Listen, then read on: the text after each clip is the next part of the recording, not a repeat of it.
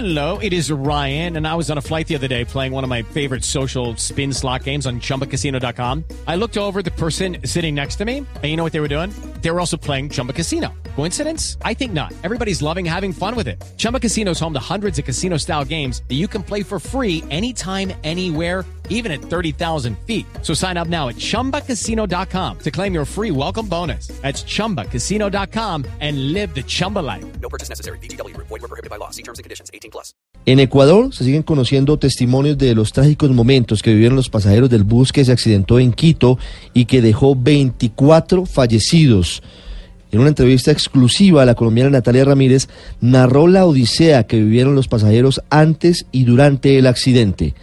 Al parecer, el conductor del vehículo se durmió y esa habría sido la causa de que a 120 kilómetros por hora de velocidad hubiese perdido el control.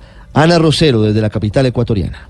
Ricardo, ¿qué tal amigos y amigas oyentes? Muy buenos días. Para contarles que Blue Radio tuvo una entrevista exclusiva con Natalia Ramírez, una joven colombiana de 18 años proveniente de Cali, una de las sobrevivientes del trágico accidente ocurrido la madrugada del martes 14 de agosto en la vía Pifo Papayacta, que cobró la vida de 23 personas, mientras que otras 22 resultaron heridas. En este último grupo se encuentra Natalia, quien sufrió varios politraumatismos, y fue internada en el Hospital San Francisco de Quito, en el norte de la capital ecuatoriana. La joven caleña indicó a Blue Radio detalles del viaje y además los momentos horribles que vivió previo y posterior al siniestro. Natalia tenía un sueño, viajar con su madre por Ecuador y llegar a Perú, pero este anhelo se vio frustrado debido a una fatalidad del destino. ¿Cuál era el destino del viaje, del paseo? ¿A dónde iban a ir? Ecuador y Perú. La muchacha asegura que una amiga de su progenitora fue quien les invitó a este paseo completamente gratuito. Entonces, las dos mujeres decidieron arriesgarse y emprender viaje a territorio desconocido.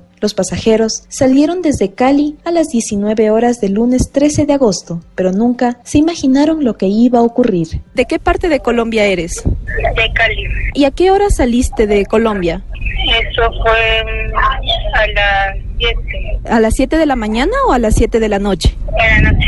¿Cómo aceptaron un viaje así?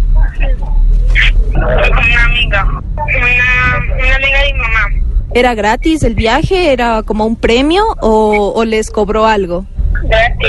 Según la víctima, una vez iniciado el viaje comenzó la odisea para los pasajeros, ya que al bus internacional se le rompió la caja de cambios y por eso permanecieron varios días varados en territorio colombiano hasta solucionar la falla mecánica. A pesar de que su madre le dijo que ante este percance lo mejor sería cancelar el viaje, Natalia le pidió a su madre que continúen con su travesía. Sí, estaba varado.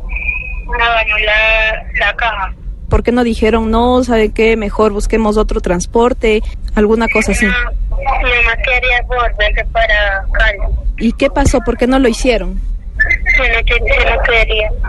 Cuando pudieron retomar el viaje, Natalia estaba muy emocionada y a pesar de la oscuridad de la noche, ella no se durmió en ningún momento para no perderse ni un minuto de su aventura. En el bus iban dos conductores. El primero de ellos, según la joven, conducía a una velocidad moderada. Sin embargo, todo cambió cuando llegaron a territorio ecuatoriano.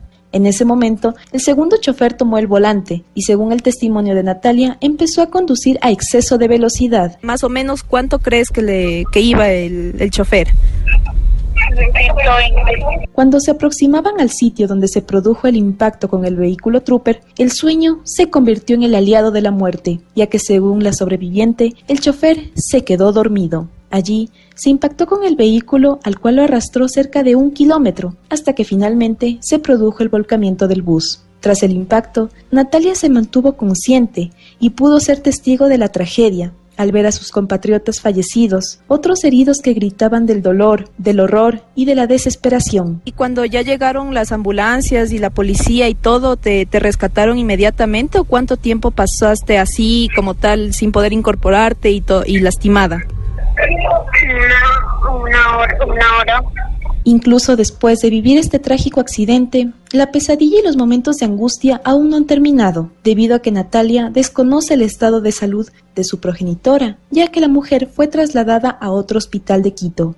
Está previsto que a Natalia le den el alta del hospital la mañana de este jueves 16 de agosto. Su primo, José Fernando Medina, que vive en Ecuador, irá a retirarla. Esto es todo cuanto les puedo contar. Desde Ecuador, Ana Rosero, Blue Radio.